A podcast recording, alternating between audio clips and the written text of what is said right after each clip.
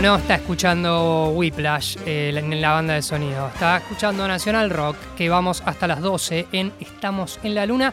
Hoy le estamos dedicando prácticamente todo el programa a la Guerra de las Galaxias. ¿Por qué? Vaya, le preguntar a Frankie Landon. Del otro lado está, primero, Grisel D'Angelo. ¿Está ahí, Grisel? Sí, sí, estoy porque me prometiste cosas. Le prometo y le sigo cumpliendo, le sigo cumpliendo porque del otro lado, ya lo estoy viendo aquí en nuestra reunión de Luna Day, a Leonardo Furlani. Él es oficial de caridad del Garrison Argentina de la Legión 501 y por supuesto, eh, como no podía ser de otra manera, está vestido con su eh, uniforme de piloto de TIE Fighter. Leonardo, ¿cómo estás? ¿Qué tal? noches a todos. feliz día de Star Wars para todos. Eh, feliz día para vos también. ¿Cómo, cómo, lo, estás, cómo lo, estás, pasando? Sería la primera. Por suerte, este, este día, a pesar de, todo lo que es la pandemia, que nos tiene a muchos de nosotros encerrados, pero no frenados, eh, tuvimos muchas entrevistas, eh, lo que nos hace que podamos ser visibilizados y poder mostrar un poquito lo que hace Garrison Argentina de la Legión 501, eh, sobre todo en la parte caritativa. Bien, eso te, quería preguntar un poco qué es eh, la Legión 501 y cuál es la función social que cumplen, que es muy importante. Bien, principalmente la Legión 501 somos fanáticos de la Guerra de las Galaxias, particularmente nosotros nos caracterizamos, tenemos trajes que son réplicas de los malos de las películas, de los cómics, de los videojuegos, de los libros. Eh, básicamente, todos nuestros trajes tienen que cumplir con un estándar que es aprobado por eh, distintos oficiales de membresía, el traje tiene que ser una réplica de lo que se ve en la película, con los mismos materiales, las mismas telas, y ese es el principal objetivo de la Legión 501, replicar los trajes. Después, eh, a lo largo de justamente nuestras presentaciones en todas partes del mundo, fuimos dándonos cuenta lo que lográbamos, ¿no? Eh, las reacciones de la gente y empezamos a encontrar la forma de que eso devolviera algo a la sociedad, ya sea con acciones benéficas, visitas a hospitales, visitas a hogares, comedores, merenderos, incluso, bueno, logrando donaciones por parte de nuestras presentaciones y a pesar de justamente la pandemia donde no pudimos hacer eventos presenciales, hemos seguido colaborando con varios de estos lugares. Eso es algo que también nos motiva siempre. Leonardo, sí. Eh, ¿te podrás sacar el casco? Porque no te, no te. Acá la operadora me reta y me dice que te estoy escuchando muy mal. Eh, bien. bien. Ah, claro. Bien. Ahí creo que te escuchamos mejor, ¿puede ser? Porque no, no se estaba entendiendo lo, que contaban, que aparte es muy importante.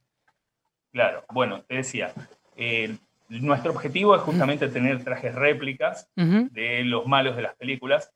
De hecho, nuestro eslogan es los malos que hacemos cosas buenas. Claro. Eh, para nosotros no es que cualquiera entra con cualquier traje. Todos nuestros trajes tienen que tener un estándar que, son, que sean una réplica o en algunos casos hasta mejores de lo que se ve en las películas, porque después de analizar te das cuenta que hay trajes en las películas que están atados con cinta literalmente.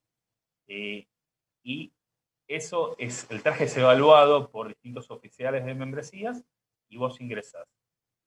Eh, cuando nosotros, a nivel internacional me refiero, ¿no? no solo acá en Argentina, nos dimos cuenta que nuestros trajes llamaban la atención, atraían, nos invitaban a lugares, lo que dijimos, bueno, esto podemos encontrarle la vuelta benéfica. Nosotros hemos participado en varios eventos donde hay un fin benéfico, colaboramos con hogares, con comedores, merenderos, eh, hacemos cuando se podía, hacíamos visitas a hospitales. Eh, también eh, hemos visitado chicos y chicas con distintas enfermedades. En algunos casos, lamentablemente, el desenlace no fue el que uno quisiera. Pero bueno, es, nuestros trajes es un medio para, para la parte benéfica, para la parte de caridad. ¿Y vos cómo llegaste a esta organización? Bueno, yo eh, empecé caracterizándome en el 2000. Nosotros no, no decimos disfrazar, decimos caracterizarnos. En el 2005 con un traje de Jedi. Y después te pasaste al lado oscuro. Claro, muy básico, hecho por mi abuela. Eh, y ahí fui conociendo a distintos chicos de las distintas agrupaciones, de, la Legión, de la Legión 501 como la Legión Hermana, que es la Legión Rebelde, que son los buenos. Eh, originalmente me hice un traje, hoy está tan de moda el mandaloriano, un mandaloriano custom, de la otra de las legiones hermanas, de las agrupaciones hermanas, que es los Mandalorian Mercs, y eventualmente entré a la 501 con un traje de los guardias del emperador, Royal Guard. También después me hice un traje Stormtrooper y hoy en día el que estoy usando es el de piloto de TIE, que es uno de los trajes realmente más cómodos, te permite moverte y eh, muchas de las visitas que hacemos a, hospitales, sobre todo cuando van todos los chicos con los cascos, eh, siempre tienen que entrar una cara humana para decir, bueno, acá, ojo, vamos a entrar, presentarse con los padres, hablar y que no entren los soldados de una y que por ahí un... Pero por suerte ninguno se largó a llorar nunca. Nos invitaron muchas veces durante... Estuvimos yendo antes de, la pandemia, íbamos, tratábamos de ir cada dos, tres meses a la parte de pediatría del Hospital Británico, también hay uno de los chicos que colabora mucho con la parte del Garrahan, tanto en la parte de donación de sangre como visitar Casa Garrahan. Visitamos Casa Ronald mientras se podía, obviamente, el Hospital de Niños. Eh, también algunos miembros participaban y visitaban el Hospital de, eh, de, Niños de La Plata, o sea, también en Rosario. Tenemos miembros en, toda, en distintas partes del país, tenemos en Bariloche, en Tierra del Fuego, en Rosario, en Tucumán, en Córdoba, eh, también tenemos eh, miembros en resistencia. Ahí tenemos un, hoy en día somos en el Garrison Argentina 103 miembros activos y a nivel internacional casi somos 14.500 miembros con casi 32.000 trajes aprobados. Varios tenemos más de un traje de todos tipos, todos los personajes. pueden literalmente filmar una guerra de las galaxias con todos los trajes de oficiales. De hecho, en el capítulo final, ya, a esta altura no es spoiler, los dos capítulos finales de, la primera temporada del Mandaloriano, cuando, para los que lo hayan visto, aparecen muchos Stormtroopers, pero no tenían suficientes trajes eh, disponibles. Entonces lo que hicieron, como incluso ha pasado acá, eh, Disney levantó el teléfono y dijeron, chicos de la 501, de las bases, eh, lo que es eh, las, los lugares eh, se dividen en outposts cuando tienen una determinada cantidad de miembros, cuando superan, creo que son los 20 miembros, pasan a ser Garrison. Entonces empezaron a llamar y dicen, necesitamos Troopers. Obviamente, tener la posibilidad de participar en una película, en una serie, no lo dudó nadie, y tenían, creo que eran 30, 40 Troopers y de hecho los extras aprendían de ello porque nosotros sabemos cómo se tiene que comportar el personaje, cómo tiene que estar parado, el rifle en una posición, la postura, el, más allá que uno cuando está con el casco, por ahí las expresiones no se notan de la cara, pero sí las expresiones, expresiones corporales. Decían, ¿cómo saben esto? Eran justamente por ser miembro de los 501 y disfrutar y saber cómo tener que comportarse. De hecho, nosotros, algunos eh, de los miembros de, Garrison de Argentina, participaron en lo que fue el año pasado, en febrero, lo que fue el, cuando estuvo la banda sonora de, en el Colón, que pasaban la película y estaban tocando la banda sonora íntegra, justo que recién estaban hablando eh, de las bandas sonoras, eh, teníamos varios de los miembros que eran los Troopers que aparecían en distintas partes, eran miembros de la 501 que habían sido contratados para justamente hacer de Trooper y ustedes estos trabajos que, hacen también son a beneficio, ¿verdad? En la mayoría de los casos sí. En la mayoría de los casos sí. Por ejemplo, eh, parte, cuando hemos ido a Van Premiers, eh, por estar haciendo de los personajes para que la gente se saque fotos con nosotros, es justamente después Disney o quien sea, porque también hemos participado para algunas empresas que de la franquicia, pues hacen una donación a alguna entidad. Normalmente son comedores que lamentablemente eh, no la están pasando bien, entonces por ahí conseguimos que donen una determinada cantidad de leche, eh, porque hoy en día incluso puede parecer tonto, pero es una moneda muy importante de cambio. Nosotros teníamos eh, uno de los un par de hermanos que son miembros y una serie de amigos de ellos, hermanos White eh, hacían lo que originalmente había sido el Training Day. Training Day era un día que se hizo un rosario, que era como un desfile, aprovechando un evento que era la Crack and Boom, que es el evento de cómics por ahí por excelencia, era eh, más allá de antes de la Comic Con. y, y, después eso se, se transformó en el desembarco. El desembarco era un día en un lugar específico, que todos los personajes hacíamos un desfile y la gente para, eh, para la forma de la entrada, para sacarse las fotos, era donando un litro de leche. Y así hemos colaborado, o sea, uno por ahí dice, damos 20.000, 30.000, 40.000 litros de leche, es, un montón, sí. pero en realidad es, parece increíble, pero por ahí es un mes para los comodores de un, de un municipio. O sea, decís, nada. Sí, sí, es un montón para una casa, vos decís, bueno. Es un montón para una casa, claro, pero, después cuando, cuando ves el consumo que tienen, y hoy en día, teniendo justamente que por ahí hay muchos chicos que no pueden ir al colegio, donde tienen los comedores, donde, tienen, donde por ahí tienen el alimento, eso recae en un montón de comedores con los que tratamos de alguna manera colaborar.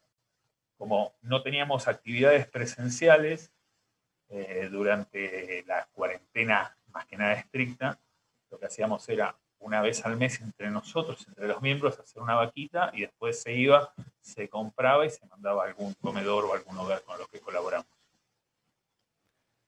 Leonardo, em, ¿por qué los malos? Eh, o sea, pienso en los chicos, ¿no? Eh, si se, cuando, cuando ustedes van a hacer estas acciones benéficas, ¿Se identifican con los malos? Eh, yo pienso que sí, pero te quiero preguntar a vos. Sí, sí, sí, sí, se identifican con los malos. Mira, eh, bueno, por mi apariencia física, creo que es obvio cuál es otro de los personajes de los que me caracterizo de los buenos. Eh, para los que no lo están viendo, claro, es bastante parecido a Ivan McGregor que interpretaba a Obi-Wan Kenobi. Exactamente. Totalmente. quería decírtelo hace rato, qué bueno que haya salido de vos. uno, uno, de mis trajes eh, en la agrupación de los, de los buenos es uno de los caballeros de Obi-Wan. También tengo piloto rebelde como traje. Eh, pero hay un tema que siempre lo hablamos con varios de los chicos. Por más el parecido que me deje la barba, que me pine de una determinada manera, no dejo de ser Leonardo Furlani disfrazado, caracterizado de Obi-Wan, de un piloto, de un piloto rebelde. Yo me pongo el casco y me transformé en el personaje. Claro. Eh, uno de los chicos, me pongo el traje, de, el casco de Stone Trooper, soy un Stone Trooper. Me ha tocado ponerme un traje de Vader para una nota y era Vader. Me paraba como Vader, o sea, también la postura, eh, eh, la, la presencia. Entonces, es la magia, de, es la magia del casco. El casco te transforma en el personaje. Dejas de ser alguien disfrazado, alguien caracterizado. Sos el personaje. Entonces, es por ahí eso. Es el, es el misterio. Muchos chicos nos dicen, uy, el robot. Pero saben, identifican y siempre, a ver, siempre los malos garpan. Por, a ver, vos podés poner eh, un Vader o un par de troopers, un Vader con dos troopers, más aún, a poner un, par de Jedis, un Chewbacca, bueno, por ahí Chewbacca no, pero poner unos Jedis o personajes rebeldes.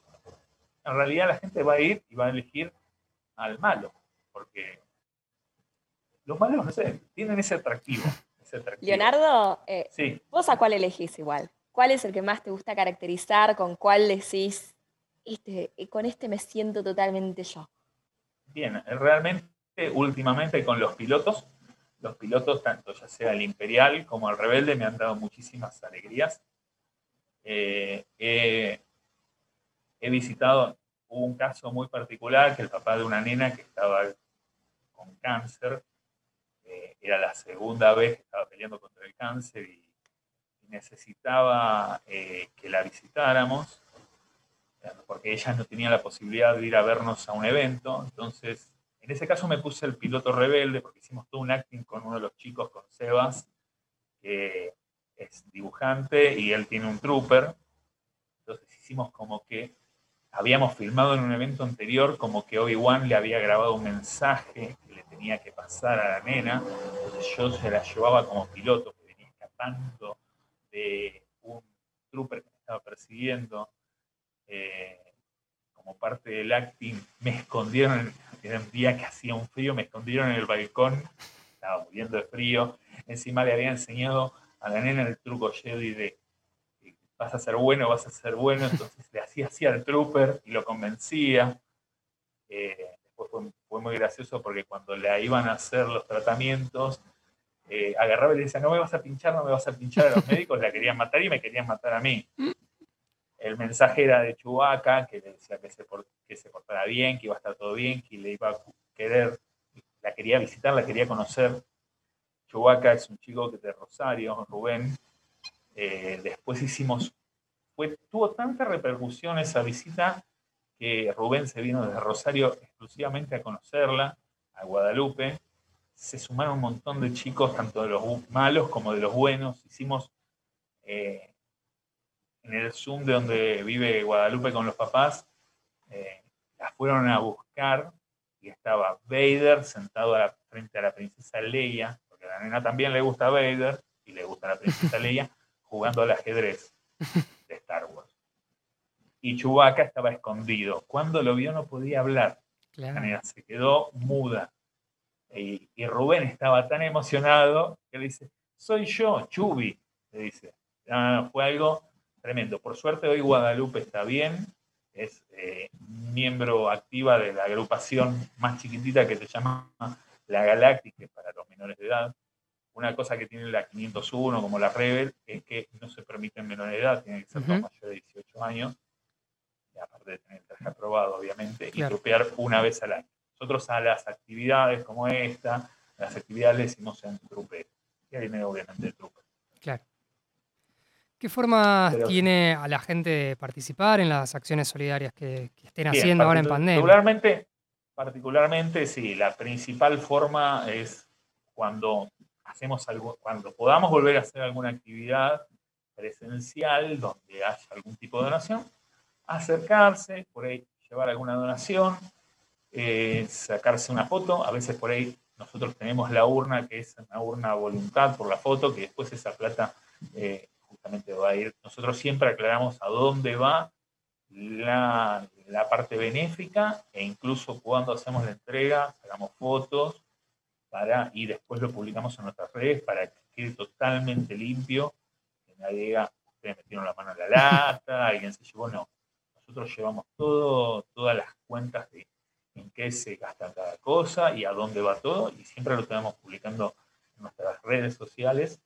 Obviamente, eh, cuando hacemos una visita a un hogar o a algún comedor, en ese caso, como hay que resguardar a los menores, sobre todo en los hogares, normalmente son chicos que están judicializados, entran a nuestras redes sociales, seguramente vean fotos y que tienen la cara tapada o borrada por, cuestiones de seguridad, obviamente. Las redes de, la 501 es, eh, ¿las querés decir? Nos pueden buscar como 501 Garrison Argentina en Facebook. También están los escuadrones, eh, el Escuad Río de la Plata, que es la subdivisión de, del Garrison Argentina para lo que es Buenos Aires el Squad Rosario, que es justamente Rosario, Santa Fe, Córdoba. Eh, después están los Dark Warriors, que son los chicos de Tucumán. Y después tenemos varios miembros de distintas partes del país que están afiliados a uno del otro o están libres. Bueno, Leonardo, te agradezco muchísimo. Primero el trabajo que hacen, eh, luego eh, este, estos minutos que compartiste con nosotros, haberte caracterizado para la entrevista. Eh, perdón que te tuvimos que pedir que te saques el caco, me dio mucha vergüenza. Por favor, a, nosotros nos gusta, yo particularmente disfruto mucho caracterizarme. Acá en, el departamento por lo menos trato de tener un traje de los buenos y uno de los malos. Y hoy en día estoy trabajando también en otro para reingresar en los mandalorianos disfruto mucho. La verdad que me ha dado muchas alegrías. Me ha dado, también me ha dado enojos, eso es cierto, me ha dado alguna tristeza también, pero también me dio grandes amigos, grandes personas que he conocido y que conozco y que puedo considerar eh, amigos, casi hasta hermanos, podría decir. Muchísimas gracias, eh, Leonardo. Gracias a ustedes. Un abrazo grande, que termines bien este día de la guerra. Igualmente, ahora voy a ver el capítulo de la nueva serie no me gusta cómo le pusieron en castellano la mala remesa. La mala remesa. La mala remesa le pusieron. Le hubieran puesto el lote malo. Dejarlo en inglés, Bad Batch. Listo. Sí, sí, sí, ya que decimos Star Wars, lo comentábamos con Frankie hace un rato. El, Mandaloriano, el de Mandalorian, muchos dicen. Pasa que en castellano el Mandaloriano tiene rima, entonces. Tiene, sí, ya tiene rima, exactamente. Así que sí, la verdad que voy a terminar con eso y una gran cosa que nos dio el Mandaloriano es que nos dio una frase específica a la 501, a los malos, que es larga vida al imperio. Larga vida al imperio, entonces. Larga vida al imperio. Abrazo grande. Larga vida al imperio. No, abrazo grande, Leonardo. Nos vamos escuchando a Virus, sin disfraz.